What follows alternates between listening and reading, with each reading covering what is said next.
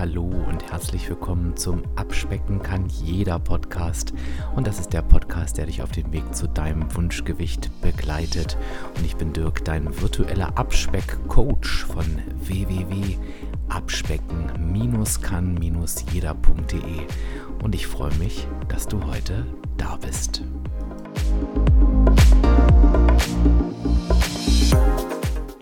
So, liebe Zuhörerinnen, lieber Zuhörer, ich habe irgendwann mal in einem schlauen Video gesagt, wenn du einen Menschen siehst, heißt das nicht, dass du seine Geschichte kennst. Das heißt, äußere, nee, anders, urteile nicht nach dem Äußeren. Und wenn du jetzt ähm, vielleicht über den Post geflogen bist, über das vorher-nachher wird, dann hast du vielleicht einen strahlenden jungen Mann gesehen und denkst, ja, was soll der denn schon erlebt haben in seinem jungen Leben? Und ja, du wirst dich gleich wundern, was in so einem jungen Leben schon alles passiert sein kann. Denn ich habe heute den Alex bei mir zu Gast, der ist 22 Jahre alt und vor zweieinhalb Jahren gab es einen Tag X und da hat sich sein komplettes Leben verändert und ich glaube, danach gefühlt auch noch mehrfach. Zumindest kann ich das so aus der neutralen Rolle sagen. Aber das frage ich ihn gleich selber. Aber erstmal freue ich mich, dass er da ist. Hallo Alex, herzlich willkommen. Hallo, danke schön. Ich freue mich. Sehr schön. Wie geht's dir? Gut, danke. Ähm, war ein bisschen stressig jetzt. ähm, ich habe mich ja ein bisschen verspätet, aber es hat alles geklappt und ich weiß ja, du bist nicht sauer. Auf gar, auf gar keinen Fall. Vor allem niemals vor dem Mikrofon. Ich bin ja immer, also wenn das Mikrofon aus ist, bin ich ja eine Bestie und du hast Starallüren und kommst zu spät. Aber vor Mikrofon, vor Mikrofon tun wir so, als wären wir professionell und nett und total zuverlässig. Alex, bevor wir hier, bevor wir hier, wir müssen jetzt versuchen, seriös zu sein, ne? Wird schwierig, aber wir versuchen es. Bevor wir ähm, über deinen Tag X sprechen, so habe ich den ja gerade getauft. Wie, wie, war denn dein Leben vor dem Tag X? Was hast du da so getrieben? Ähm, mein Leben war sehr schön und sehr abwechslungsreich. Ich bin ähm, nach dem Schulabschluss habe ich ein FSJ gemacht im Krankenhaus, ähm, wollte das aber nie so machen. Das wusste ich auch vorher schon. Ich wollte eigentlich nur 18 werden, damit ich dann meinen Kindheitstraum ähm, ja, wahr werden lassen kann. Und da bin ich in die Fliegerei gegangen und bin Flugbegleiter geworden. Erst auf der Kurzstrecke und auf der Mittelstrecke und dann äh, die letzten, ja, das letzte Jahr auch auf der Langstrecke und durfte da ganz viel sehen, mit äh, ganz tollen Menschen zusammenarbeiten und wunderschöne Orte kennenlernen. Das war das, was hast du denn alles so gesehen? Ja, das fragen immer alle. Was nicht, kannst du fragen. Ich habe wirklich ganz, ganz viel gesehen. Ähm, wenn ich gesagt habe, ich bin Flugbegleiter, haben die meisten immer gefragt, oder gesagt, ja, aber ihr seht ja gar nicht so viel, oder? Und doch tatsächlich, wir sehen wirklich viel. Ähm, wir sind immer müde, glaube ich, aber wir sehen echt viel. Mein letzter Flug zum Beispiel vor dem Tag X ging äh, nach Kapstadt. Das soll auch cool sein, da war ich noch nie. Das war wirklich sehr schön, ja. Einer der schönsten Orte der Erde, würde ich sagen. Du hast äh, alles, was du dir vorstellen kannst, vereint Stadt und Natur und Berge und Meer und super geiles Essen, super geilen Wein und ähm, eine ganz tolle Atmosphäre. Echt super. Gibt es den Lieblingsort, den du hast? Du, hast gesagt, einer der Lieblingsorte. Gibt es einen richtigen Favoriten? Ich bin gerne in Japan gewesen. Ähm, das fand ich immer super interessant. Es ist so ganz anders als bei uns. Aber ich glaube, Kapstadt ist sogar tatsächlich der allerschönste Ort, wo ich jemals war. Okay, also ich notiere mir, ich muss nach Kapstadt auf jeden Fall.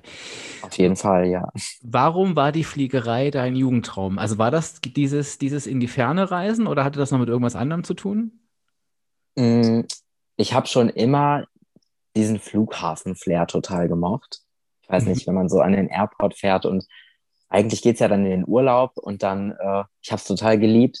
Und mein Patenonkel ist auch Flugbegleiter, auch bei derselben Airline, wo ich dann auch angefangen habe. Und der ist damals nicht zu meinem siebten Geburtstag gekommen. Und da war ich natürlich total erschüttert, denn was bitte kann wichtiger sein als mein siebter Geburtstag? Ähm, auch, auch heute fällt mir eigentlich nichts ein. Ähm, ja, und dann habe ich ihn natürlich gefragt, wo er denn war. Und dann hat er mir erzählt, dass er nicht konnte, weil er in Tokio war und hat mir dann Fotos gezeigt, ähm, wie er in Uniform im Flieger stand und äh, dann aus Tokio. Und habe ich gesagt, boah, das will ich auch machen. Und das hat sich irgendwie so ganz, ja, durch mein ganzes Leben durchgezogen. Das war für mich und auch für meine Familie immer klar, sobald die Chance gibt, werde ich äh, das machen. Ja, cool.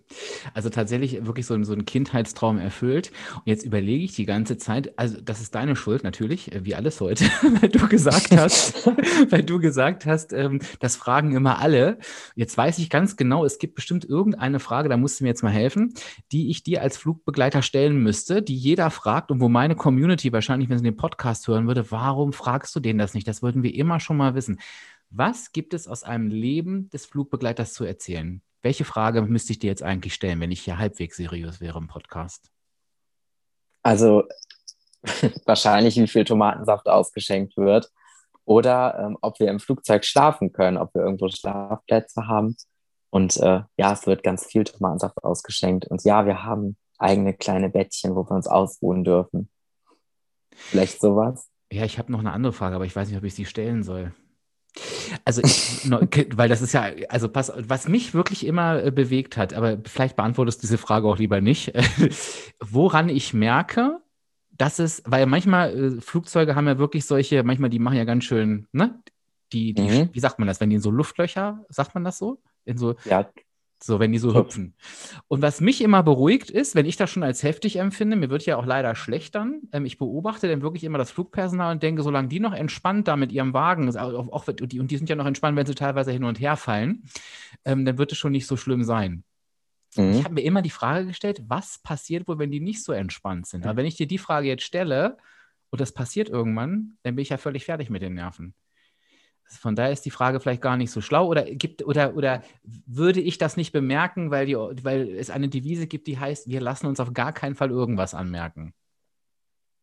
Also ich glaube, ähm, wir, sage ich jetzt einfach mal, sind immer entspannt, weil wir wissen, wie viel das Flugzeug ab kann, weil wir wissen, wie gut die Piloten geschult sind und wie gut wir geschult sind und wir wissen, wir kriegen das hin, egal was passiert. Deswegen brauchst du gar keine Angst oh, haben. Wir passen, wir passen auf euch auf. Dafür sind wir ja da. Das ist eine schöne Antwort. Das ist eine schöne Antwort, die gefällt mir. Die lassen wir so stehen. Okay. Jetzt haben wir über Tag X gesprochen. Jetzt äh, ähm, gucken wir uns den Tag X mal an. Was, was ist an Tag X passiert, Alex, in deinem jungen Leben? Ich habe an Tag X, das war im August 2018, ähm, einen sehr seltenen und sehr bösartigen Knochenkrebs diagnostiziert bekommen. Krass, das ist echt, das ist äh, mit Sicherheit eine, äh, eine richtig krasse Erfahrung und ich glaube, korrigiere mich da, auch nicht so üblich in deinem jungen Alter, oder? Dieser Krebs oder? oder? Ähm, ist die, also die meisten sind tatsächlich jünger. Ach, ich war echt, schon, ja? äh, das ist quasi, das klingt jetzt so furchtbar, dieses Wort, aber es ist eigentlich ein Kinderkrebs. Und ähm, ich war schon einer der Älteren. Die meisten haben das so mit neun oder zehn Jahren. Und ich war ja schon okay. 20, also schon eigentlich ja schon erwachsen. Ne? Mhm. Ja, eigentlich schon. Und ähm, wie kam es dazu? Hast du irgendwie wie Schmerzen gehabt oder, oder wie, ähm, wie hat es dich zum Arzt getrieben? Ich habe ähm, Schmerzen gehabt ähm, im Knie, auf der Innenseite vom Knie, aber ja, ich bin 20. Was soll das schon sein? Ich habe das gar nicht ernst genommen und bin echt viele Wochen damit rumgelaufen, bis es immer schlimmer wurde. Dann habe ich irgendwann auch eine Bandage gekauft, einfach im im Handel so und habe die dann angezogen. Dann ging es wieder ein paar Wochen gut und äh, irgendwann ging es gar nicht mehr. Dann konnte ich gar nicht mehr richtig laufen und dann bin ich zum Arzt gegangen, wurde aber trotz der ja sehr starken Schmerzen oft hin und her geschickt und äh, mir wurde auch oft nicht geglaubt. Mhm. Und das hat sich echt gezogen. Von, ja, die ersten Symptome hatte ich so im Februar und die Diagnose kam mir dann erst im August. Also das sind nochmal viele Monate ins Land gegangen, bis ich dann wusste, was Sache ist. Wow. Als du die Diagnose bekommen hast, dann äh, wie war das für dich? Ähm, ich habe mich wie in Watte gepackt gefühlt. Ich wusste ja, also ich wusste ja schon circa drei Wochen vorher, dass da etwas in dem Bein ist, was da nicht hingehört und auch, dass die Möglichkeit besteht, dass es vielleicht Krebs ist. Aber wenn dir dann gesagt wird, das ist Krebs und es kann sein, dass du jetzt sterben musst. Das kann man gar nicht beschreiben, dieses Gefühl. Ich war ja mit meinen Eltern da, habe mich aber wie in Watte gepackt gefühlt. Ich konnte gar nicht, man kann das nicht begreifen. Und Gott sei Dank habe ich damals nicht gesehen, was noch alles auf mich zukommen wird. Mhm. Ähm, denn da ging es ja eigentlich erst richtig los. Wie ging es dann weiter? Es kam, es kam eine Diagnose. Ähm, Und wie ist der Weg dann weitergegangen? Ja, es ging äh, super schnell. Ich bin äh, freitags ins Krankenhaus, habe die Diagnose bekommen, durfte dann nach Hause bis Montag und am Montag habe ich dann einen zentralen Venenkatheter bekommen, Schlauch in den Hals quasi, der zum Herz führt und dann ging es los mit der Chemo. Es waren 18 Zyklen geplant, also insgesamt ungefähr 40 Chemotherapien mit äh, einer großen Operation nach einem Drittel der Chemos und äh, dann ging es los. Ich hatte furchtbar Übelkeit, die Haare sind natürlich ausgefallen, ich habe mich echt schlecht gefühlt. Mhm. Ähm, sehr schlecht. Ähm, kann man auch nicht beschreiben, das Gefühl. Und ähm, dann habe ich ungefähr dreieinhalb Monate Chemo gemacht und dann stand die erste große Operation an. Was ist da? Du, du stoppst mich einfach, wenn ich, wenn ich zu tief reinfrage. Ne? Ja. Äh, ähm, was, was war das für eine Operation? Also was ist da passiert? Oder was war geplant? Also mein Tumor ist quasi vom Oberschenkelknochen durchs Knie gewachsen bis zum Unterschenkelknochen. Und man wollte quasi das gesamte Kniegelenk und den infizierten Knochenteil ersetzen durch eine, man kann sich das vorstellen wie ein sehr großes künstliches Kniegelenk. Mhm. Das ist aber eine ähm, TEP, also eine Tumorendoprothese oder eine totale Endoprothese. Und das wurde im November gemacht. Das ging auch, ich glaube, die Operation hat elfeinhalb Stunden gedauert. War auch eine riesengroße Narbe.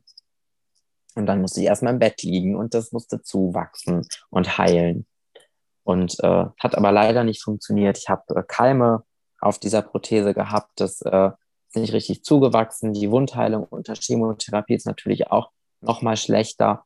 Und ähm, ja, ich habe dann insgesamt bis April versucht, das alles in den Griff zu bekommen, was hat einfach nicht funktioniert.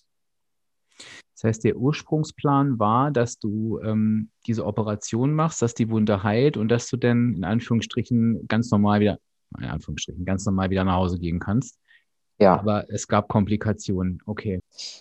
Ja, die Ärzte hatten mir ähm, mitgeteilt, was es was ist und haben eine, ähm, haben quasi, wollten mir an einem Skelett zeigen, wo der Tumor sitzt. War eine total irre Situation auch. Und dann hat der, der Chefarzt eben seinen Kollegen rausgeschickt und gesagt, hol mal das äh, Skelett. Und dann kam das Skelett rein und es hatte ab Hüfte rechts kein Bein.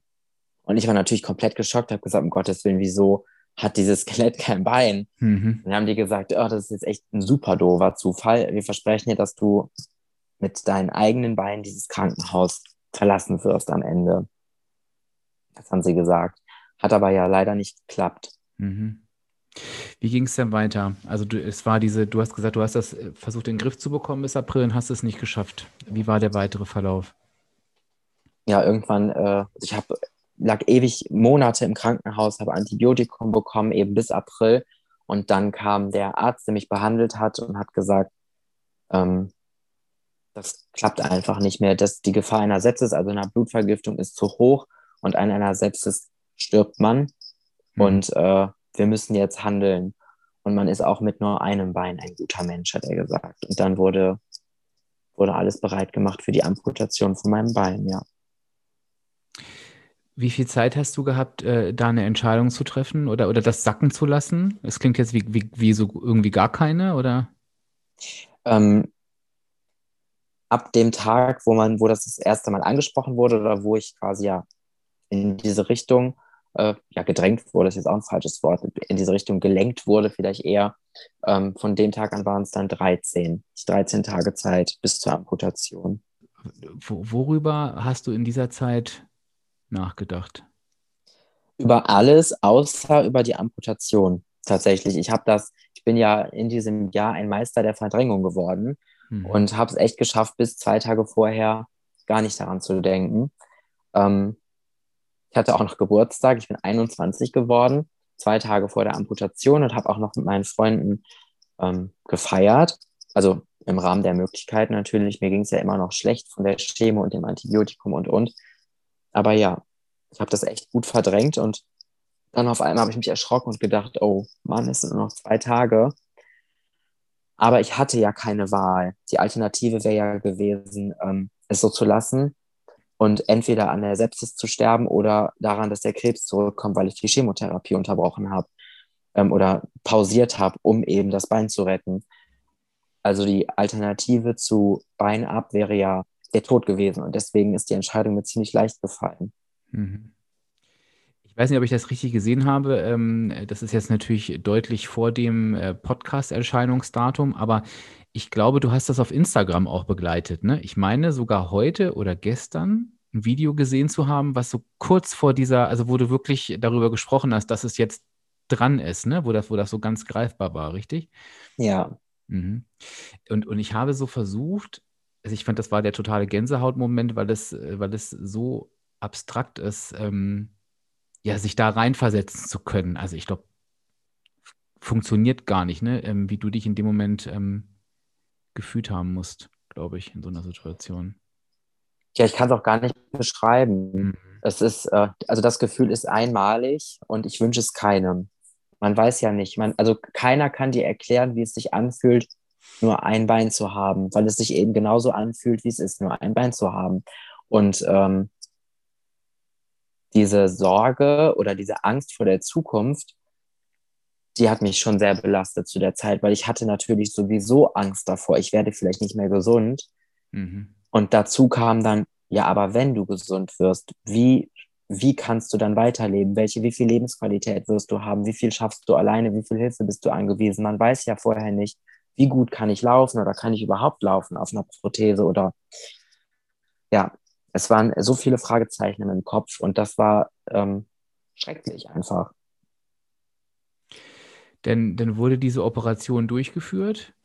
Ähm, wie, ich weiß nicht, ob die Frage passt, aber wie hast du die überstanden? Also lief das verhältnismäßig glatt durch dann, dieser, dieser Schritt? Leider auch nicht. Ähm, aber es wäre ja auch langweilig gewesen, wenn mal was geklappt Gott, hätte. Ja. Ähm, es wurde ein Teil ähm, von diesem künstlichen Kniegelenk im Knochen gelassen, damit ich einen längeren Stumpf habe am Ende. Mhm. Und dieser Teil war ähm, leider auch infiziert von den Keimen. Und ähm, am Ende wurde ich noch viermal nachamputiert, bis es dann äh, gut war. Ja, es war echt äh, Horror. Und ich weiß, im April war die, die Ursprungsamputation sozusagen und im August habe ich dann meine Prothese bekommen. Also da habe ich dann die erste Testprothese ans Bett gebracht bekommen. War bei der, während der letzten Chemo haben sie mir die angefertigt, das weiß ich noch. Wie hast du diesen Moment für dich erlebt, als diese, diese Operationen durch waren und ähm, du dich damit auseinandersetzen durftest, dass, ja, dass es jetzt ja irgendwie weitergehen muss, wird mit einer Prothese? Also ich war das klingt auch immer so irre, aber es ist die Wahrheit. Ich war erleichtert, als ich aufgewacht bin nach der Amputation und gesehen habe, okay, das Bein ist ab. Mhm. Ich wusste nämlich, das war ein super harter Schritt und ähm, auch mit Sicherheit traumatisch, aber ich wusste, es ist ein Schritt in Richtung Gesundheit.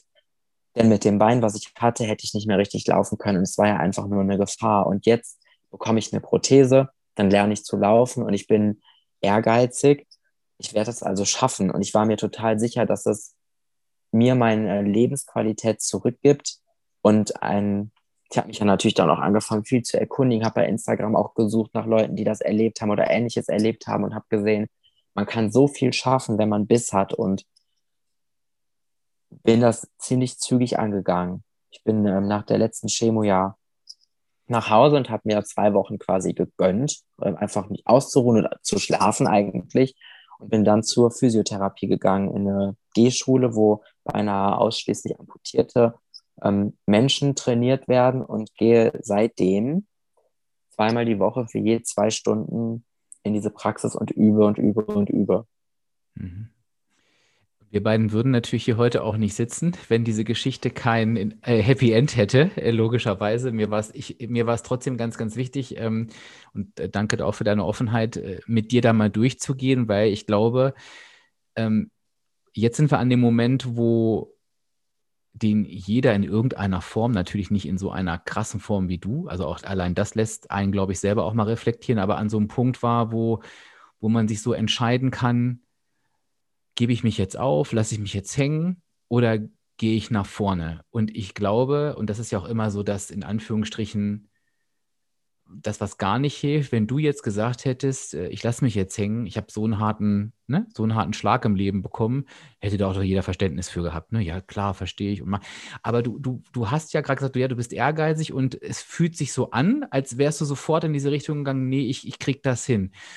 Kannst du für dich greifen, wo das herkam? Also warst du schon immer so oder wo kam diese Motivation her, dieser Wille? Mm, ich wollte einfach wieder leben. Ich wollte einfach wieder, ich ähm, war es ja gewohnt, durch meinen Job ähm, viel zu sehen, viel zu erleben, schöne Sachen zu, zu erleben, fast jeden Tag. Und ich wurde ja von heute aus, von heute auf morgen aus dem Flugzeug ins Krankenhausbett gelegt und musste da sein, fast zwölf Monate am Stück. Und ich war einfach, einfach nur froh, wenn ich was anderes gesehen habe. Ich war einfach froh, wenn ich rausgehen konnte mit meinen Freunden oder mit meinen Eltern, mit der Familie und irgendwas erlebt habe, was nicht Chemotherapie oder Operationssaal war. Und ich glaube, dieser Lebensdurst, der ist auch immer noch nicht gestillt, äh, weil jetzt haben wir ja andere Umstände, weswegen wir alle zu Hause sitzen müssen. Mhm. Ähm, aber das hat mich wirklich vorangetrieben. Das heißt, eigentlich hast du da, ähm, ich versuche es mal so in, in meinen einfachen Worten wiederzugeben, eigentlich hast du da nicht hingeguckt, ähm, oh Gott, was habe ich alles verloren, sondern eher, äh, das ist das, was ich alles wiederhaben will, ne? Also irgendwie so fühlt sich das gerade an. Auf jeden Fall, ja. Es mhm. bringt ja nichts. Das Bein wächst nicht nach und ähm, die Haare wachsen auch nicht schneller nach, wenn ich traurig bin. Es gibt natürlich Momente der Trauer und es gibt auch Tage, an denen bin ich sauer über das, was passiert ist. Aber und das gehört auch dazu, das muss man, glaube ich, auch zulassen und das mhm. ist auch ganz wichtig. Aber irgendwann muss man sich dann wieder zusammenreißen und sagen, ich habe zwar kein Bein mehr, aber ich habe eine echt coole Prothese und ich kann damit laufen. Also ziehe ich sie jetzt an und laufe. Und nur so kommt man vorwärts. Wie war denn die, wie war denn die Chance überhaupt? Ich kenne mich da tatsächlich nicht so aus, ähm, dass du, ist das äh, ist das eine Frage der Zeit, bis du auf so einer Prothese laufen kannst? Oder kann das sogar sein, dass es überhaupt nicht vernünftig funktioniert? Gibt es da Risiken oder, oder, oder wie, wie ist das? Also es kommt grundsätzlich natürlich auf das Krankheitsbild an, auf die Vorgeschichte und auf ähm, die Versorgung, also welche Prothese man bekommt. Es gibt Menschen, die sind äh, so ungünstig amputiert, dass sie nicht laufen können auf einer Prothese. Es gibt auch mhm. Leute, die ähm, so schlecht versorgt sind, dass sie nicht laufen können. Und es gibt tatsächlich auch Leute, die einfach nicht genug üben und deswegen nicht laufen können. Ähm, aber ich denke, nach dem, was ich bis jetzt für Erfahrungen gemacht habe, grundsätzlich gilt, wer möchte, kann es auch schaffen. Und mhm. äh, ich habe äh, Bekannte, die hatten äh, vorher, haben die Ärzte ihnen gesagt, das wird nicht klappen mit einer Prothese und die laufen jetzt. Also ich glaube, dass man ganz viel erreichen kann, wenn man einen starken Willen hat. Mhm. Das kann man jetzt so schön auf alle Lebenssituationen übertragen. Das, das machen wir natürlich jetzt auch äh, ähm, eiskalt. äh, ich ich finde es halt wirklich nur, ich finde das, ich finde dieses Beispiel halt so toll, weil du natürlich wirklich zeigst, was alles möglich ist und, und jeder, ähm, der das jetzt hört, ähm, so für sich gucken kann, naja, ähm, wenn er jetzt wirklich das geschafft hat, was ein ganz anderes äh, Thema ist, ähm, warum sollte ich eigentlich nicht meins schaffen können? Und deswegen sagst du so schön, ähm, die meisten interessieren sich ja äh, für das Thema Abnehmen, die in meinem Podcast hören und, und ganz, ganz viele. Wie gesagt, es ist überhaupt nicht vergleichbar, aber ich glaube, jeder ist ja so in seinem Universum. Ich glaube, viele sitzen auch da und sagen, ich werde das niemals schaffen. Es ist so ein weiter Weg und auch diesen weiten Weg, da werde ich dich auch gleich nochmal fragen. Das ist mit Sicherheit auch was, äh, was dir nicht unbekannt ist. Und, und du sagst gerade üben. Und, und für viele ist es tatsächlich, glaube ich, auch beim Abnehmen das Thema, dass sie sagen, der Weg ist so weit, 50, 60 Kilo, ich habe gar keine Lust, den loszugehen. Ich schaffe das ja eh nicht. Ne? Und ich glaube, das, das, das macht so Mut, ähm, weil das kann man sich, glaube ich, vorstellen, nochmal noch mal neu laufen zu müssen. Das ist ja eine, eine, eine ganz andere Geschichte, die auch nochmal eine ganz andere Disziplin erfordert, als, als die Ernährung umzustellen. Ne? Mhm. Wie also ich habe, ich kann mir das in meiner, in meiner Fantasie wohl ausmalen, aber wie hart ist dieser Weg oder wie beschwerlich das Laufen wieder zu lernen? Ähm, sehr. Mhm. Also wirklich sehr. Ich habe, ähm, man sieht ja bei anderen, wie es funktioniert und man weiß ja auch, es, es funktioniert, aber ich hatte ja die ersten Wochen keine Unterstützung von der Physiotherapeutin und habe es zu Hause probiert und ähm, mir hat jegliches Vertrauen in meinen Körper gefehlt und mir hat jegliches Vertrauen in die Prothese gefehlt und natürlich auch Erfahrung. Das war ja wirklich alles neu lernen. Und woher soll man wissen, wie das funktioniert? Das, hm. das hat man vorher hast du ja nicht, ich habe mich auch vorher gar nicht dafür interessiert. Ich habe mal jemanden mit Prothese gesehen und habe fand das ganz cool, wie das aussah und das war's. Hm. Es war wirklich sehr anstrengend und ich bin oft ähm, auf die Nase gefallen ähm, und habe oft äh, echt auch geschrien vor Wut, wenn es nicht so geklappt hat, wie ich wollte, wenn man vor der Treppe steht und hundertmal versucht, diese Treppe hochzugehen und man bleibt immer hängen oder es funktioniert nicht, dann verzweifelt man. Aber irgendwann klappt es und äh, jetzt kann ich Treppe steigen und dabei in mein Handy quatschen und eine Story aufnehmen, weil ich einfach so oft gemacht habe und so viel geübt habe. Und hat sich ja irgendwie alles gelohnt. Das ist das, was du hinterher weißt, ne? Aber so, aber ja. ich, ich bin doch so in dem Moment und ich finde, das ist ja immer ein schmaler Grad. Ähm, du, klar, du musst natürlich immer einmal mehr aufstehen als, als hinfallen. Wo hast du diese Kraft hergenommen? Hast du irgendwas gehabt, was dich hat bei der Stange, äh, ähm, äh, wie sagt man das, bleiben lassen? Ja, auf jeden Fall. Ich, äh, ich hatte ja, ich wollte ja oder möchte immer noch zurück in meinen alten Job. Mhm. Und ähm, ich wusste, ich muss äh, durch einen turbulenten, engen Flugzeuggang laufen können mit einem Tablett in der Hand mit drei gefüllten Sektgläsern. Und wenn ich das nicht schaffe, ähm, wenn ich den Alltag an Bord schon äh, nicht meistern kann, wie soll ich dann in einer Notsituation angemessen reagieren können? Und das war und ist immer noch mein Antrieb für eigentlich alles. Ich möchte wieder ins Flugzeug und ich möchte wieder in Kapstadt ähm, am Strand sitzen und Weißwein trinken mit meinen Kollegen. Das ist mein Antrieb und das werde ich auch schaffen. Mhm. Ich könnte ihn ja nicht sehen, aber ich sehe ihn und ich glaube es ihm auf jeden Fall, so wie er dabei guckt. Aber es ist so, äh, ähm, es tut mir leid, Alex, wenn ich immer die Parallel zum Abnehmen äh, ziehen muss. Ich weiß, das ist ein schmaler Grad, aber es sind, du sagst halt so, ähm, du sagst halt genau diese gleichen Sätze, die, ähm, die man so eins zu eins übertragen kann. Und ich, was du gerade beschrieben hast, das ist wirklich, und ich versuche das ja auch immer so zu erklären, das ist wirklich die, die, die Macht eines Warums, was aus dem Herzen kommt. Ne? Du hast so ein starkes Warum in dir, was du einfach umsetzen möchtest. Und ähm, viele können sich halt nicht vorstellen, dass ein Warum auf einmal den Schalter im Kopf umlegen kann, wenn man das für sich rausfindet. Warum möchte ich eigentlich aus dem Herzen abnehmen, dass das funktioniert? Und wir hören halt gerade, dass, dass du, wenn dein Warum dich aus solchen Situationen immer wieder rausgeholt hat. Also das ist wirklich, wie du es gerade gesagt hast, wenn man diesen inneren Antrieb für sich entdeckt hat, der macht so viel möglich. Also ich glaube, man unterschätzt auch, ähm, was das für eine Kraft entwickeln kann, mhm. als wenn man nur im Kopf hat. Und das wäre ja genauso legitim gewesen, dass du gesagt hast, ähm, dass du dir gesagt hättest, naja, natürlich will ich wieder laufen können. Aber ich glaube, dass selbst das vielleicht hätte nicht unbedingt ausreichen müssen, um dich da rauszuholen. Ja. Ne? Es brauchte diese Emotionen dazu wahrscheinlich.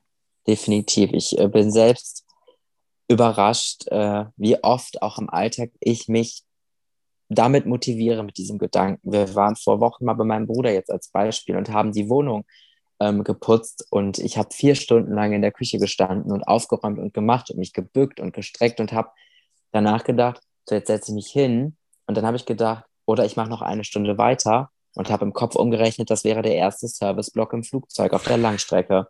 Stark. Und äh, also das ist jetzt so ein irres Beispiel, aber es, sind, es gibt so viele Situationen mhm. im, im Alltag, wo ich denke, nein, du läufst jetzt noch tausend Schritte, weil ich weiß, auf einer Langstrecke laufe ich so und so viele tausend Schritte und das schaffe ich.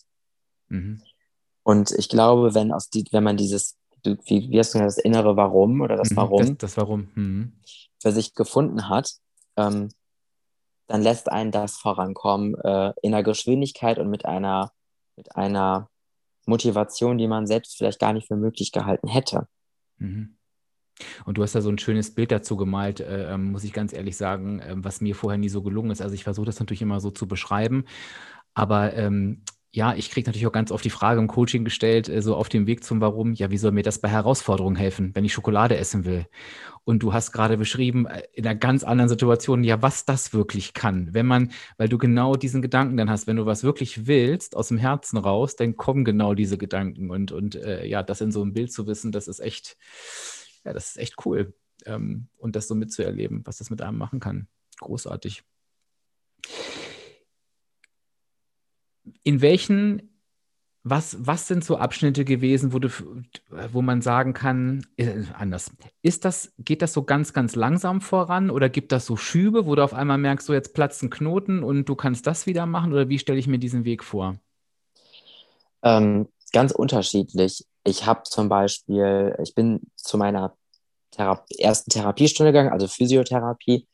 Und ähm, meine Therapeutin ist mittlerweile eine sehr, sehr gute Freundin von mir, ähm, hat mir direkt meine Krücken weggenommen oder meine Unterarm-G-Stützen, wie man ja sagen muss. Mhm. Ähm, und ich habe gesagt, ich kann das nicht. Und dann hat sie mir die wieder hingestellt und hat gesagt, gut, wenn du die benutzen willst, dann bitte, aber dann bist du ja falsch, dann kannst du jetzt wieder gehen. Und ähm, ich habe zu dem Zeitpunkt diesen Arschtritt von ihr total gebraucht, weil ich äh, bin ja wieder nach Hause gegangen, als ich krank geworden bin, bin, wohne jetzt noch bei meinen Eltern. Und wie die Mamas und Papas so sind, wenn das Kind krank ist, ich wurde natürlich äh, umsorgt. Und äh, natürlich, ja, meine Eltern hatten Angst davor, dass ich vielleicht nicht mehr lange da bin. Das ist ja auch alles richtig gewesen. Aber ich habe das gebraucht, dass mal jemand sagt, nein, du kriegst die, die, die, die Krücken jetzt nicht wieder, du läufst jetzt einfach. Und als ich zum Beispiel die ersten Schritte ohne ähm, Stütze gegangen bin, einfach frei, war das natürlich ein Riesenschritt, einer der größten Schritte. Mhm. Oder wenn man das erste Mal die Treppe hochgeht wieder oder ähm, ja, und heute mittlerweile sind es ja mehr so Kleinigkeiten, die ich schaffe, die ich besser schaffe. Oder ähm, es geht sehr viel um die Optik, dass ich ordentlich laufe, nicht nur physiologisch richtig, sondern eben auch, dass man es nicht sieht vielleicht, dass ich eine Prothese trage, wenn man jetzt äh, eine lange Hose trägt. Und jetzt sind diese Erfolge manchmal ähm, kleiner, aber immer noch äh, ausreichend für mich, um dass ich sage, ich gehe weiter dahin. Weil ich lerne fast jedes Mal was Neues dazu. Vielleicht nicht mehr so essentiell für den Alltag wie zu Beginn, aber ich lerne immer weiter und ähm, es macht mir auch einfach mega viel Spaß auszutesten, was ist alles möglich mit der Prothese, weil irgendwann, wenn man laufen kann und wenn man Treppen steigen kann und wenn man Fahrrad fahren kann, das sind ja so die Basics, sage ich mal, die man im Alltag braucht, dann überlegt man sich, hm, wie wäre es dann mal mit Hula Hoop zum Beispiel oder mit Inliner fahren oder mit Klettern oder mit Slackline oder mit Stand-Up paddeln und das sind so Sachen, da muss ich jetzt schmunzeln, weil bevor ich krank geworden bin, vor Tag X habe ich Sport gehasst ähm, und habe wirklich auch immer, als die Ärzte sagten, ja, du kannst mit der Prothese auch Sport machen, habe ich gesagt, ja, will ich gar nicht. Ich will einfach nur von Café zu Café schlendern können, so wie früher und ähm, in Ruhe die Spülmaschine ein- und ausräumen. Und ähm, dieser Ehrgeiz, ähm, an meine Grenzen zu gehen, den hatte ich vorher nicht. Ähm, ich weiß nicht wieso, ich habe auch, auch äh, bis vor ein paar Monaten noch gesagt, ja, so viele sind ja nach der Amputation, äh, entdecken ja viele den Leistungssport für sich oder werden Sprinter oder so. Für viele ist das ja eine zweite Chance und viele ähm, entdecken dadurch den Sport für sich und ich konnte das nie verstehen. Habe gesagt, wieso? Sitzen ist doch auch schön. Hm. Aber ähm, irgendwann habe ich gedacht, wieso mal nicht ausprobieren, was alles möglich ist. Ähm, denn das Letzte, was ich möchte, ist Mitleid oder anders behandelt werden. Und mhm. wenn ich mhm. nicht anders behandelt werden will, dann muss ich eigentlich auch das Gleiche schaffen wie alle anderen. Und seitdem probiere ich ganz viel aus. Das ist das, wo ich den, äh, den letzten Impuls bekommen habe, dich in diesen Podcast einladen zu müssen, weil ich gesehen habe, ich glaube, du hast sogar ohne Prothese Hula Hoop gemacht, ne? Auf einem ja. Bein war es, glaube ich. Und ich dachte, ich kriege das mit zwei Beinen nicht hin. Und er steht da und macht das da ganz, äh, ganz entspannt. Also ja, und ich glaube, dass das, äh, ähm, äh, ich weiß nicht, wie du es genannt hast, Kleinigkeiten hast du gesagt, aber ich finde, das ist so ein wichtiges Feintuning, ähm, was, glaube ich, auch nochmal echt von der Bedeutung her trotzdem nochmal ziemlich hochwertig ist, weil es einem schon ähm, eine ordentliche Menge an Lebensqualität nochmal draufpackt. Ne? Also auch klar, wenn du die Basics hast, ja, ist das eine, aber so denn diese Dinge machen zu können, ich glaube, das ist dann nochmal so, ein, so eine ordentliche Packung obendrauf vom, vom Gefühl. Und wo, als du gerade so gesagt hast, so, ich kann das halt eben auch alles machen. Und ich glaube, das, das ist es dann eben auch, das sagen zu können. Ich muss da nicht zurückstecken bei solchen Dingen. Ja, total. Es ist äh, total cool, äh, wenn man ähm, plant im Freundeskreis, was machen wir nächste Woche, dass keiner sagt, ja, ich weiß nicht, ob der Alex das kann. Ja. Ähm, und das ist, das ist für mich sehr cool gewesen. Ich habe auch, ähm, ich habe ja das Hulan quasi ja auch auf Instagram entdeckt, ist ja gerade der Trend. Ja. Und ähm, habe dann der Influencerin quasi auch eine Nachricht geschrieben und mich bei ihr bedankt dafür, dass sie mich darauf gebracht hat. Denn ich war sehr, sehr lange Zeit derjenige, auf den man achten muss, auf den man aufpassen muss, der nicht alles mitmachen kann. Und ich habe so ein bisschen durch das Rudern die Freude an der Bewegung zurückbekommen und die Freude an rhythmischer Bewegung von mir aus.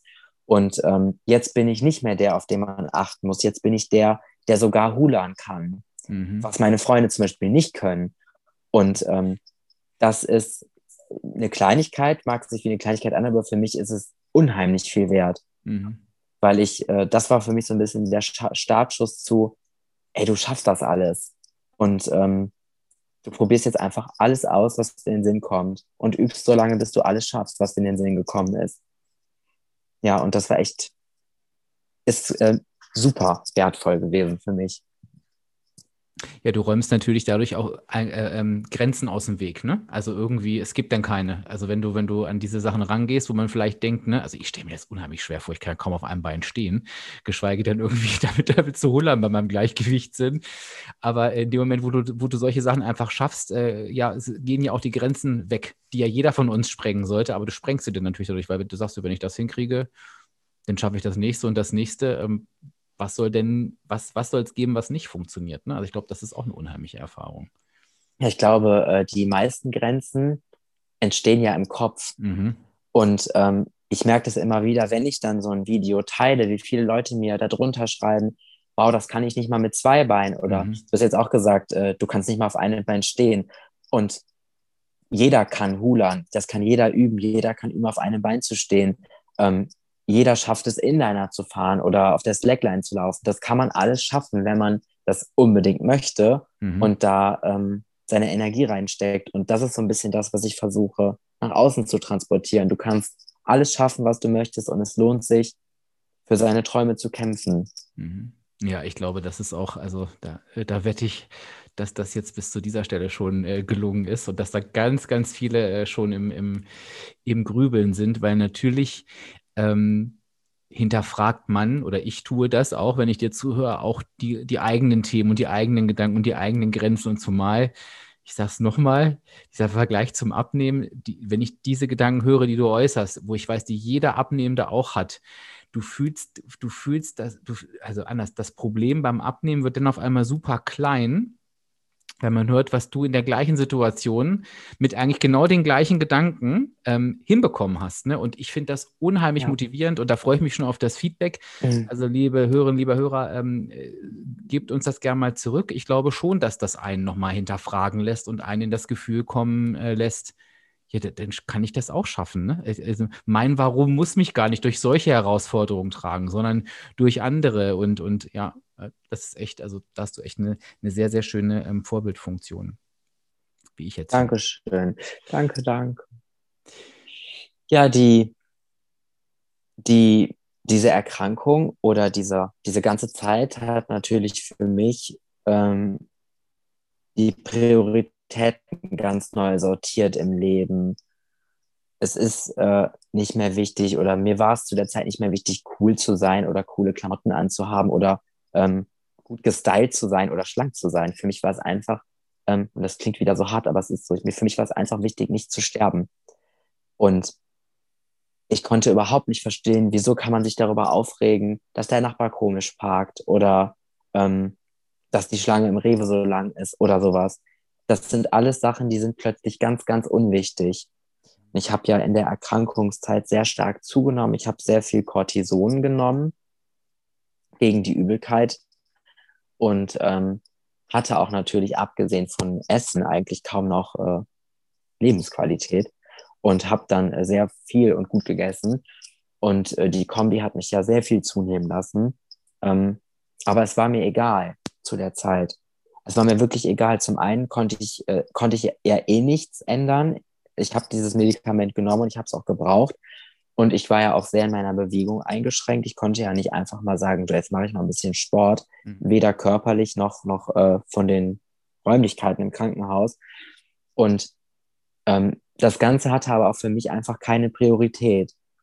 Ist es denn, in, in diesem Moment fragst du dich, ist es wichtig, dass ich, äh, dass ich dünn bin oder dass andere Leute mich dünn finden?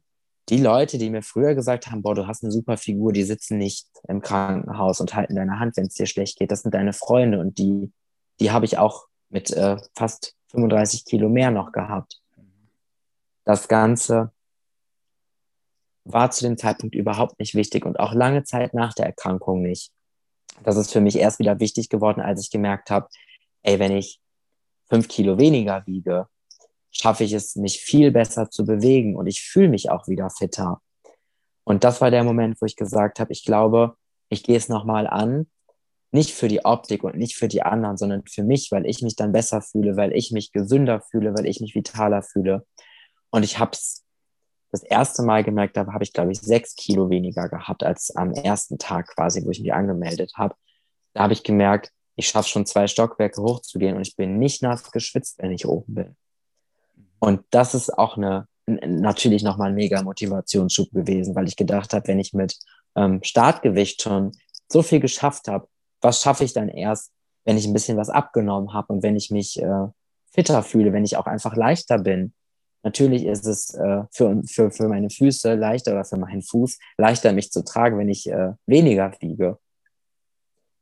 Und das hat dann letztlich den Anschluss gegeben zu sagen, okay, ich nehme noch was, ich nehme noch ab.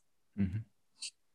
Und das ist so ein wichtiger Switch, den du gerade beschrieben hast, weil ähm, genau was du gerade gesagt hast, ich glaube, dieser, dieser Weg von, ich habe gar nicht mein eigenes Warum, auch dafür brauchst du ja eins. Und du hast gerade eins genannt, ne? ich will mich wirklich fitter fühlen, vitaler. Und, und das kann ich jetzt auch sagen, das nehme ich mir als mein Lieblingsbeispiel. Mit mir macht das aber nichts. Also ich weiß, dass es sinnvoll wäre, aber es berührt mich nicht.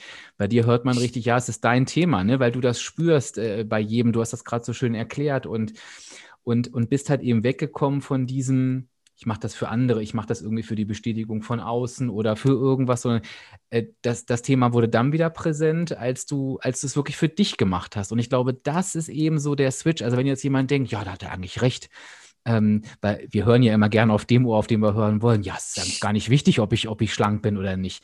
Nee, natürlich ist das nicht wichtig, wenn du mit dir selber fein bist. Aber das sind, ich arbeite schon so lange und ich kenne mich auch schon sehr lange.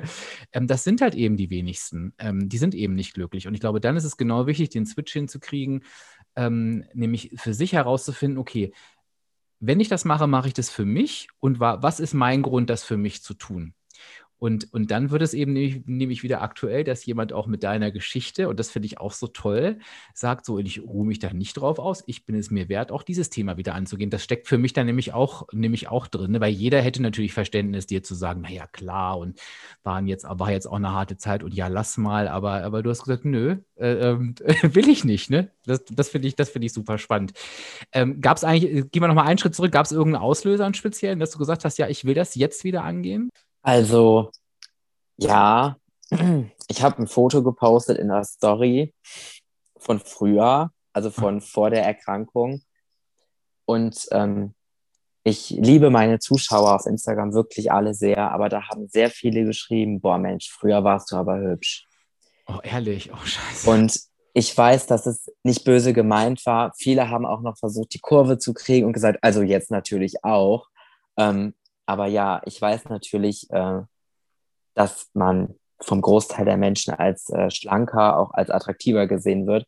Und da habe ich gedacht, weißt du gar nicht, weil ich attraktiver sein will für die anderen Leute, sondern weil ich mich in meinem Kopf noch so sehe wie auf dem Foto. Und ich habe oft in den Spiegel geguckt oder bin am, am Schaufenster mich gespiegelt und habe weggeguckt, weil ich mich nicht wiedererkannt habe und weil ich das auch nicht sehen wollte die Haare sind wieder da und ich stehe auch wieder, ich habe auch wieder zwei Schuhe unter der Hose, aber ich habe mich ja gar nicht wiedererkannt. Ähm, ich war ja vor der Erkrankung auch wirklich schlank und äh, jetzt so langsam gucke ich in den Spiegel und finde, ich sehe aus wie früher. Und das ist, das war vor drei oder vier Tagen, da schrieb mir eine äh, Zuschauerin, du siehst wieder genauso aus wie auf deinen Bildern vor der Erkrankung. Und das war eine der schönsten Nachrichten für mich, weil ich das irgendwie, indem ich jetzt diese überschüssigen, unerwünschten Krebskilos ähm, loswerde, irgendwie dieses Thema so ein bisschen hinter mir lasse, weil ich jetzt nicht immer daran erinnert werde und weil ich äh, ja jetzt einfach wieder aussehe wie früher. Auch schön. Ja, weil es sich auch deinem, deinem Vorleben ähm, irgendwo ein Stück näher wieder bringt. Ne? Also es führt dich wieder mehr auf den, ne? auf den auf Weg. Den, auf, den, auf den alten Pfad, zurück ins Flugzeug, ja. Ja, ja, ja, sehr schön. Ähm, es fällt mir jetzt total schwer, die, die Kurve zu kriegen zum, zum Thema Ernährung, aber den einen oder die anderen wird es auf jeden Fall interessieren, vielleicht in, in, in Kurzform. Ähm, ich glaube, das ist jetzt wirklich gar nicht so, so relevant, aber ähm, wie hast du das geschafft abzunehmen? Darf ich das, da darf man das nennen, die Marke? Ich weiß nicht, ja, oder? Hier darf Ja. alles. Natürlich mit WW, womit sonst? ähm, es gab ein, äh, ein Angebot, ich weiß nicht, ich glaube irgendwie einen Monat gratis oder irgendwie sowas. Und dann haben meine Mutter und ich uns zusammen ab angemeldet. Meine Mutter musste eigentlich gar nicht wirklich abnehmen. Ähm, ich glaube, sie hat das so ein bisschen mir zuliebe gemacht, damit ich dann nicht alleine quasi anfangen muss. Und ähm, wir waren absolut begeistert ähm, von dem Erfolg und auch von der, von der Community und auch von äh, den Rezepten und ähm, sind dabei geblieben und äh, super happy damit. Ähm, ich habe am 4. Januar angefangen. Wir haben jetzt äh, Anfang Mitte März und ich habe äh, 15,5 Kilo abgenommen. Was würdest du sagen, ist der größte Unterschied zu, zu vorher?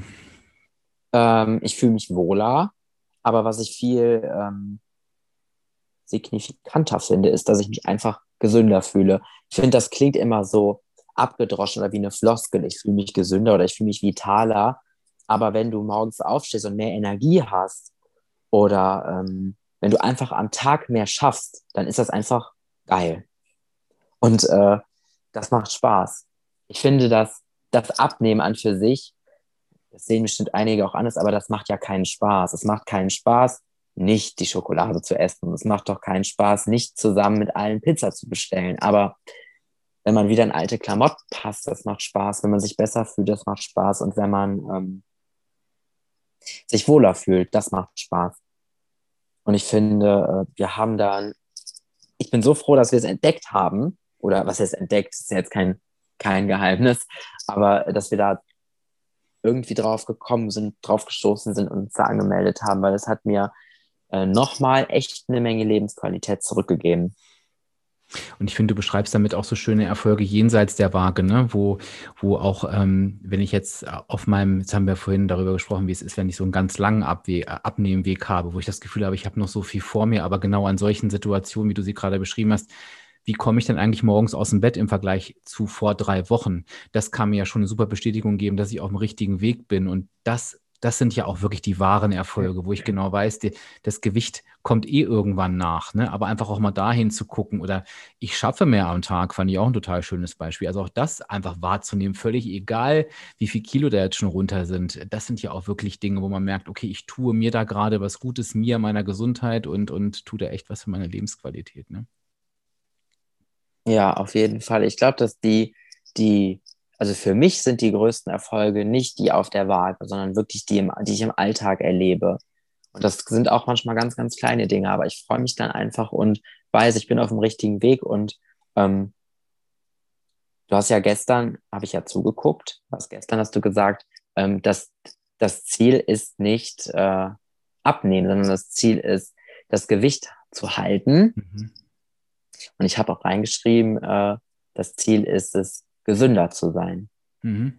oder sich gesünder zu fühlen. Und ich äh, bin ganz entspannt, wie es jetzt weitergeht mit der Abnahme. Ich äh, werde das weitermachen. Ich habe da auch Spaß dran. Uns macht das Kochen zusammen Spaß. Wir finden die Rezepte lecker und wir kochen endlich mehr Gemüse automatisch, ja, durch die mhm. Rezepte. Und äh, wir fühlen uns alle so viel besser, dass wir das einfach weitermachen werden. Mhm. Aus, aus Freude an der Sache und aus Überzeugung und nicht äh, für die Kilos auf der Waage, sondern für, den, für die Erfolge im Alltag und fürs Wohlbefinden einfach. Mhm. Du hast es jetzt wahrscheinlich, ähm, weil dein, dein Abnehmweg seit Januar gestartet ist, noch nicht erlebt, aber du kennst es wahrscheinlich äh, mit Sicherheit von deinem, von deinem äh, Verlauf, äh, das Gehen wieder zu erlernen. Das ist, das spekuliere ich jetzt einfach mal, also sonst, sonst widersprichst mir, wenn es nicht stimmt, dass es bestimmt Phasen gibt, wo man das Gefühl hat, es tut sich nichts. Ähm, es, es geht nicht so, so wirklich voran. Ähm, was nimmst du dir da so aus deinen Erfahrungen, die du schon gemacht hast, mit, wenn so eine Phase mal bei der Abnahme kommen sollte, wo du so für dich das Gefühl hast, äh, wir nennen es ja immer so Plateau, es tut sich nichts, ich kann machen, was ich will, es geht nicht voran. Wie gehst du damit um? Hm, ich denke, also ist, ich kann mich ja wirklich nicht beschweren. Ne? Ich habe ja im Januar angefangen und schon so viel abgenommen, aber natürlich gab es auch vereinzelte Tage, wo es nicht gut geklappt hat. Ähm, und gerade wenn man dann vielleicht äh, spät abends doch noch gedacht hat, boah, jetzt noch ein Joghurt wäre auch gut und es dann nicht gemacht hat und man trotzdem nicht abgenommen hat, dann ärgert man sich natürlich doppelt. Ich habe dann immer gedacht, guck mal, was dein Körper und nicht nur mein Körper, sondern jeder Körper jeden Tag leistet. Wir laufen, wir äh, essen, trinken, schlafen, arbeiten den ganzen Tag mit unserem Körper. Und wenn man dann mal eine Woche lang oder auch vielleicht zwei oder drei Wochen keine Abnahme hat, dann ist das okay. Dann hat der Körper gerade eine andere Baustelle, die vielleicht wichtiger ist. Ähm, oder der Körper hat sich einfach mehr Nährstoffe genommen, weil er gerade mehr braucht. Und es geht schon irgendwann weiter mit der Abnahme, aber man sollte sich da, finde ich, nicht unter Druck setzen. Der Körper leistet so viel jeden Tag. Ein gesunder Körper und auch ein kranker Körper ähm, leistet ja jeden Tag eine Menge. Und das können wir als nicht oder ich als äh, Nicht-Mediziner gar nicht überblicken, was das alles ist. Aber ja, der Körper ist ja ein Meisterwerk, tut ja alles. Da muss man auch mal gnädig sein, wenn es nicht so klappt. Mhm. Und ich finde, wenn uns das, was du berichtet hast, eines lehrt, dann ist es äh, rückblickend, welche Chancen man sich eben auch ähm, nimmt, wenn man einfach liegen bleibt und nicht wieder aufsteht und weitergeht. Ne? Nur weil irgendwie vielleicht mal eine Phase war, wo es nicht so gut gelaufen ist. Ähm, man nimmt sich ja all das, was man schaffen kann und erreichen kann und, und auch, ja, ich würde schon fast sagen, erreichen wird, weil am Ende werden wir es ja erreichen, wenn wir den, den Weg zu Ende gehen. Und es ist, es ist eigentlich, das geht mir jetzt gerade so durch den Kopf, das ist eigentlich nichts, es ist das wert, ähm, ja, das, das fallen zu lassen ne? oder, oder aufzugeben oder nicht weiterzumachen. Äh, ja, weil A gibt es keine Alternative und B wartet da so viel, so viel Tolles am Ende an Lebensqualität. Auf jeden Fall, es lohnt sich, denke ich, äh, dran zu bleiben für jeden, egal ob es äh, 100 Kilo sein sollen, die weg müssen oder vielleicht nur fünf. Ähm, wenn man sich das vorgenommen hat, dann schafft man das. Um da nochmal den Kreis zu schließen, mein Lieber, was muss jetzt noch passieren, damit du deinen Weg äh, endgültig zurück ins Flugzeug schaffst? Was sind jetzt so die nächsten Ziele und, und Schritte? Ähm, ich muss meine Flugtauglichkeit wieder bekommen. Wir müssen so eine Art äh, Test bestehen, sage ich mal, mhm. dass wir eben in der Lage sind, äh, in Notsituationen zu reagieren, rein körperlich, jetzt nicht vom Wissen her. Das kommt danach. Ähm, aber dafür muss ich äh, eine Wiedereingliederung machen, weil ich jetzt schon so lange krankgeschrieben bin, weil ich so lange therapiert und auch so viel ja passiert ist im letzten Jahr. Ähm, aber aktuell finden leider keine statt. Ähm, es wissen ja wahrscheinlich die meisten, wie schlecht es gerade ähm, um die Fliegerei steht, wie viele Kollegen ihre Jobs verloren haben. Und das ist wirklich schrecklich. Wurden ja einige aufgenommen, auch bei anderen Airlines, aber eben ganz, ganz viele Tausend, ja sogar Zehntausende nicht. Mhm. Und ähm, aktuell sitze ich gemeinsam mit allen anderen Langzeitkranken und auch allen äh, frisch gebackenen Mamas zu Hause und wir warten darauf, dass wir wieder eingegliedert werden dürfen. Aber das kann noch dauern. Was machst du auf dem Weg dahin? Was hast du dir vorgenommen? Ähm, ja, erstmal natürlich WW. Ich gehe weiter fleißig zur Physiotherapie mhm. ähm, und werde weiterhin so viel ausprobieren wie möglich, ähm, damit ich irgendwann in Kapstadt auf Inlineskates, Huland, im Handstand, keine Ahnung, ähm, die Zeit im Ausland genießen kann, ja. Ich mache einfach weiter wie bisher und versuche, äh, noch gesünder zu werden, noch vitaler zu werden und mich noch ja, mehr mit meiner Situation auseinanderzusetzen und meine Grenzen auszutesten. Das wäre auf jeden Fall ein witziges Bild, wenn jemand im Handstand ist und äh, die Inline-Skates anhat. das, das ergibt so, außer du hast sie Gar an der Hand. Will. Das wäre natürlich ja, irgendwie das, so. Das. Und dabei Hullern, ja, okay, das habe ich mir notiert. Auf das, auf die Story warten wir dann. Und sag mal, weißt du das? Wärst du der erste Flugbegleiter, der äh, mit einer Prothese in der Luft ist? Also, so ganz genau weiß ich es nicht. Ähm, ich weiß, dass es eine Kollegin gab, die genau in der Situation war, wie ich auch jetzt gerade bin, mhm. ähm, die aber leider, die hatte sogar äh, die, ich weiß ihren Namen leider nicht, nicht ihren echten, nur ihren Instagram-Namen, ähm, hatte sogar schon einen Termin für, die, für einen Kurs wieder, um wieder quasi ein, äh, diesen Auffrischerkurs zu machen, ist dann aber leider an ähm, Hirnmetastasen gestorben. Ganz ähm, schnell. Und ich habe in einem Buch auch gelesen, von einer Flugbegleiterin geschrieben, die von einer Kollegin geschrieben hat, die amputiert ist. Ich habe ja auch geschrieben, die E-Mail auch auf Instagram, ähm, aber habe keine Antwort bekommen, leider. Also ich bin mir nicht sicher. Ich weiß aber aktuell, ähm, bei meiner Airline gibt es keinen.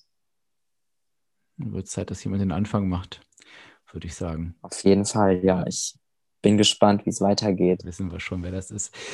Wenn wir dich weiter beobachten wollen, dann können wir das auf Instagram natürlich tun. Wie heißt du denn da? Äh, Alex Bö, also B-O-E-H, mit einem Punkt dazwischen. Also alex.b-o-e-h. Ich schreibe das genau. mal in die, ich schreibe das natürlich auch nochmal in die Shownotes ähm, für alle, die dich da beobachten wollen. Also alles, was du jetzt gerade so erzählt hast mit Hulan und so weiter, das sieht man natürlich auch in, in Videoform. Da kann man sich noch mit dir beschäftigen. Ich, ich glaube, du hast auch ein Story-Highlight zu deiner WW-Geschichte. Und wenn die Menschen jetzt wieder denken, mein Gott, warum fragt der Dirk denn nicht die Frage? Die ist doch offensichtlich, dass er die fragen muss dann kann man dich das entweder selber fragen oder worüber wir uns natürlich immer freuen ist, ähm, wenn, der, wenn die Episode rauskommt, dann poste ich natürlich wieder ähm, das passende Instagram-Bild dazu. Und dann kannst du natürlich auch auf den Post reagieren. Das würde mich sehr, sehr freuen. Das interessiert mich ganz besonders und dich bestimmt auch, Alex. Was hat dich beim Zuhören so an diesem Gespräch, wo hast du gesagt, das hat mich getoucht oder das ist mir in Erinnerung geblieben? Vielleicht hast du auch noch eine Frage, denn dann stell die gern unter dem Post. Ähm, dann freuen wir uns auf jeden Fall sehr. Mich hat dieses Gespräch sehr, sehr inspiriert. Es ist, äh, ich weiß, das ist, glaube ich, immer so doof, so einen Satz zu hören, ne? aber ich, ich kann es gar nicht fassen, dass ich mit so einem jungen Menschen hier sitze. Äh, ähm, äh, du bist eine ganz, ganz, ganz, ganz, ganz tolle Persönlichkeit. Ähm, wie ich finde, es hat mir wirklich Spaß gemacht, mit dir äh, zu quatschen. Und da können ich und mit Sicherheit auch noch eine andere wirklich unheimlich viel lernen und wir werden deinen Weg äh, weiter verfolgen. Und ich freue mich auf die erste Story dann, wann immer sie auch sein mag, aus dem Flugzeug den ersten Drink in Kapstadt, den musst du dann, naja, vielleicht den zweiten oder dritten, aber einer geht auf jeden Fall auf mich. In Gedanken. Das habe ich, einfach, hab ich einfach beschlossen, weil ich hier so lange warten muss. Das möchte ich auch nochmal hier in der Aufnahme sagen. Ganz lange habe ich gewartet auf den Jungen. Nein, Spaß. so lang war es ja nicht. Ich habe mich auch bestimmt 25 Mal schon entschuldigt.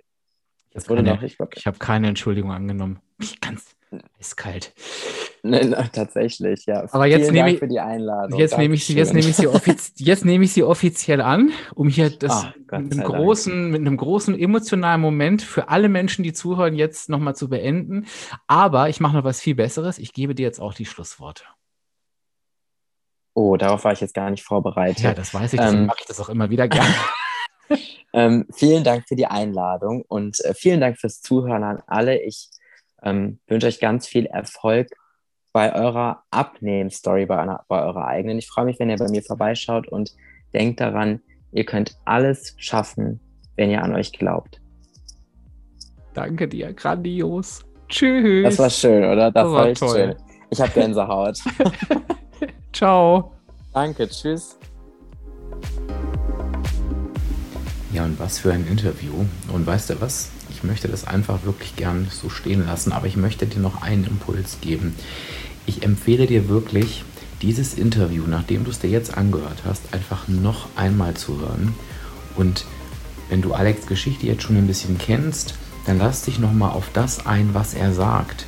Und du wirst wirklich so viele Sätze ähm, in diesem Zusammenhang mit seiner Geschichte hören, die du auf sämtliche Lebenssituationen übertragen kannst. Wir haben über das Warum gesprochen.